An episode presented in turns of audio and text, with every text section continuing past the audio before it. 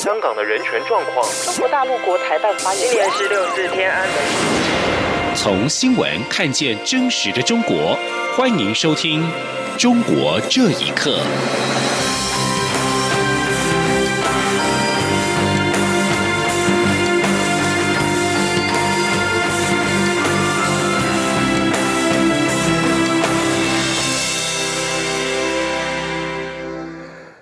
各位好，欢迎收听《中国这一刻》。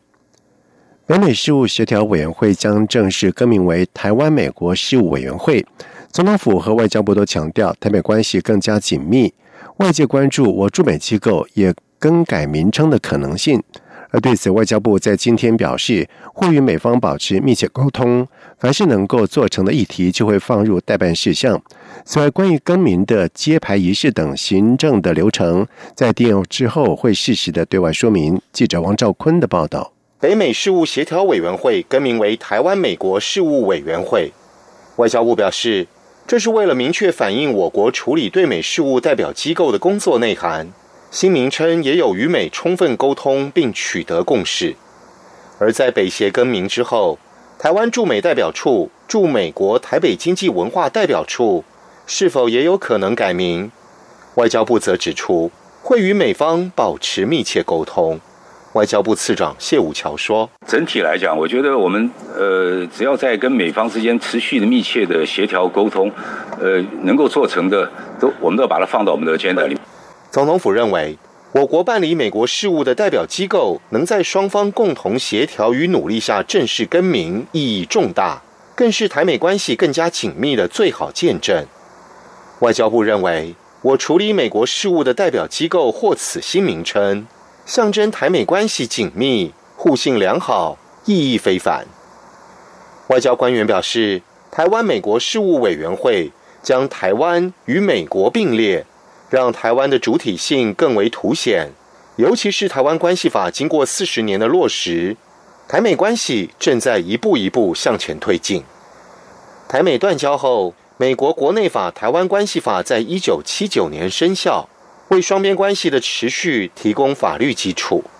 另外，也设立了美国在台协会这个非营利民间机构，以便在实务层面继续推动交流互动。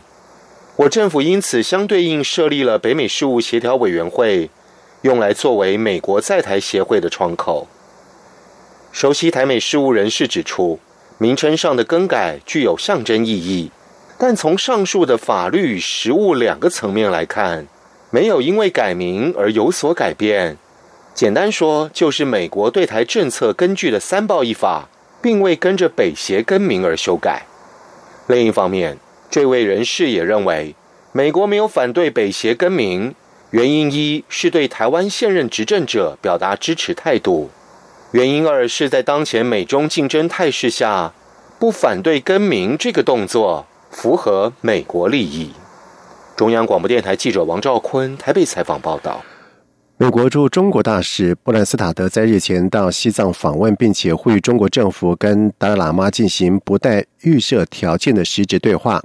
而对此，达赖喇嘛驻北美办公室汉人联络官茨成加措表示，布兰斯塔德的到访是一个让世界了解西藏问题的机会。请听以下的报道。就在美中贸易跟外交紧张日益升高之际，布兰斯塔德在上周访问西藏，成为自2015年以来首位走访西藏的美国大使。为了走访西藏，外国人必须取得特别许可，但是外交官员跟媒体记者特别不容易获准。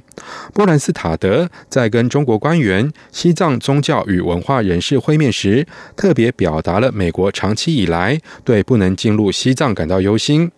美国大使馆发言人指出，布兰斯塔德鼓励中国政府着手跟达赖喇嘛或其代表进行不带预设条件的实质对话。借此寻找消除分歧的解决之道。此外，布兰斯塔德也对中国政府干预西藏佛教徒组织和信奉宗教的自由表达关切。而中国外长王毅表示，中国希望布兰斯塔德此行不要带着任何偏见。对于布兰斯塔德访问西藏，达赖喇嘛驻北美办公室汉人联络官慈诚加措指出，这是一个让外界了解西藏问题的机会。西藏内部的情形是怎样的？外界想知道也不是那么容易的知道，所以我想啊，通过大使这次去西藏，能了解呃内部的真实情况，啊，那我觉得这次应该会是一个很很好的机会，让。世界会知道一点关于西藏的问题。另外，藏人行政中央驻北美办事处代表欧珠次仁也希望布兰斯塔德的到访能够成为西藏对外界更为开放的一个开端，让其他民众可以像游览中国其他城市一样的访问西藏。北京是在一九五零年派遣军队入藏，并且一直以铁腕统治西藏至今。达赖喇嘛在一九五九年流亡印度，并且持续试图跟中国政府就藏人命运进行协商。在布兰斯塔德到访之前，美国国会众议院去年通过了《西藏旅行对等法》，反制中国禁止美国人进入西藏。根据这项决议案，一旦中国限制美国人进入西藏地区，那些专管西藏事务的中国国家和地方高层官员也将不得进入美国。北京方面已经就美方的这项措施提出抨击。以上新闻由央广整理报道。美中贸易战是越演越烈，加速了外资撤离中国的脚步。而根据中国国家统计局公布的资料指出，在今年二月份，全中国失业率为百分之五点三，创下了两年新高。维权人士张宝成就表示，随着外资企业撤离的步伐加快，以及中国经济的衰退，大规模失业潮即将来临。请听以下的报道。美国对中国商品加征关税之后，中国出口依赖型经济面临了更多的冲击，也加快了中国外资企业撤离中国的速度。其中最明显的就是中国的失业人数迅速的增加。根据中国国家统计局公布的数据显示，今年二月份全中国城镇调查失业率为百分之五点三，三十一个大城市城镇调查失业率为百分之五点零。其中，二十五至五十九岁青年当中，失业率为百分之四点九，为近两年最高。稳就业成为了中国政府的首要任务之一。中国维权人士张宝成接受自由亚洲电台访问时表示，随着外资企业撤离的脚步加快和中国经济衰退，大规模失业潮即将来临。他说。这一点可以肯定讲，会引起大面积失业潮，因为呢，国内的经济普遍衰退，外资企业又普遍的撤，新兴经济呢也面临着各种的压力。最关键是呢，现在目前呢中间出现了两个声音，原来呢是让回乡创业，现在呢呢要避免失业。李克强总理呢前日发表说，非要在当地不允许出现大面积的失业，让当地政府呢去解决失业。所以我相信呢，中国会很快。会出现大规模的失业潮的。对于美国政府对华为等众多的科技企业发出禁令以及失业人数的增加，广州维权律师唐金玲表示，对于中国民众而言，都并非是坏事。他说。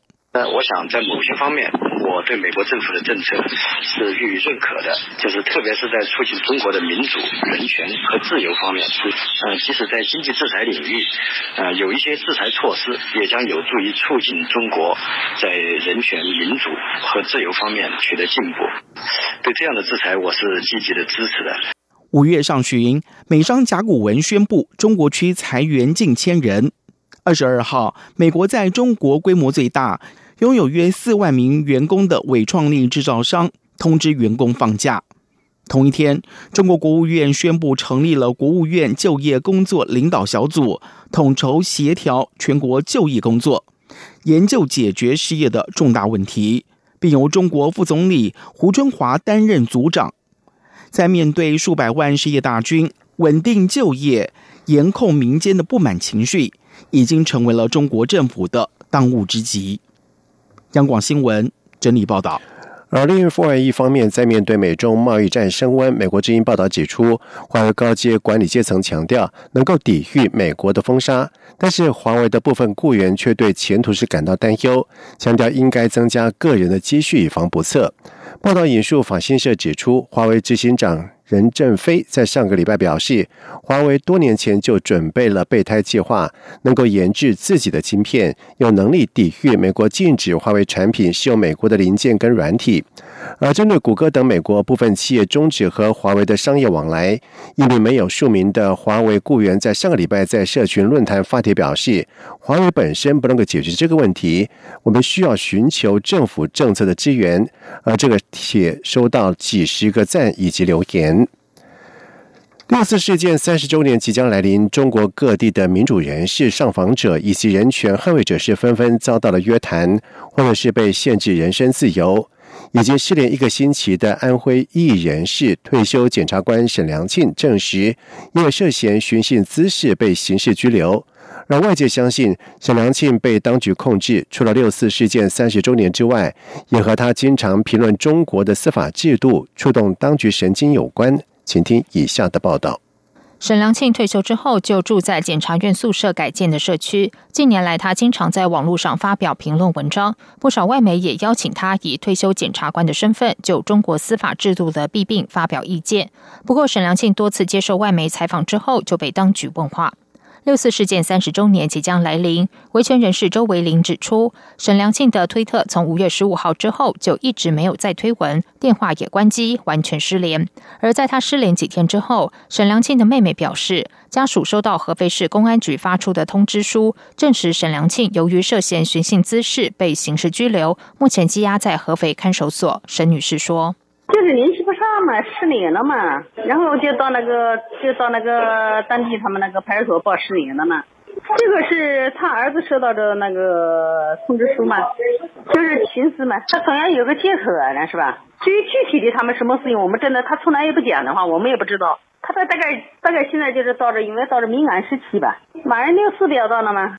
安徽维权人士王先生指出，沈良庆在临近六四事件三十周年之际被当局控制，并不是突然发生的。他说：“经常写一点文章，这是一；呃，接受一点，经常接受这个采访。国内这段时间呢还是比较紧的，对这一块的管控是相当严格的。只要接受采访、写文章的，都要请喝茶，受到警告。各省各个地方都是这样。他下的这些罪名都是莫须有的罪名。”沈良庆是安徽民运这边的老民运分子了，那写一些文章也很有一定的说服力。只要接受采访，那么当局就会对他进行警告，这个对他们采取措施，不要根据什么法律。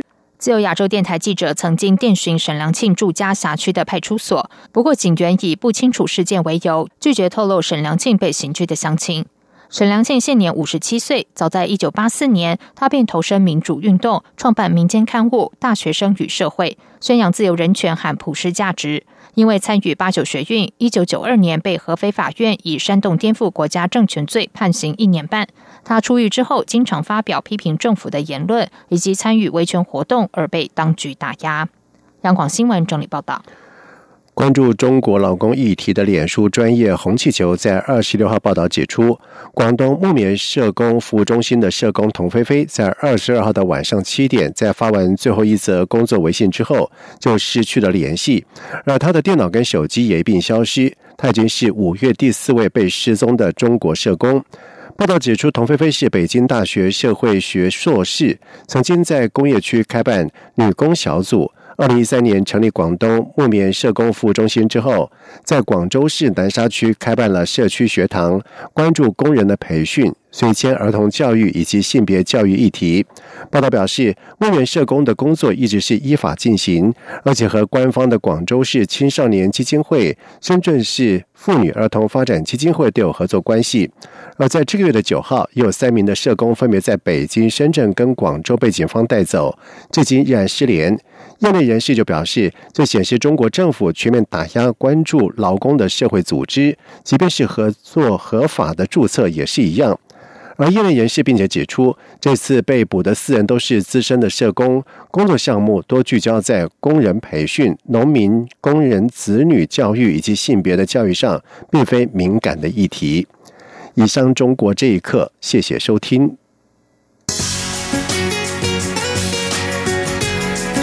这里是中央广播电台台湾之音。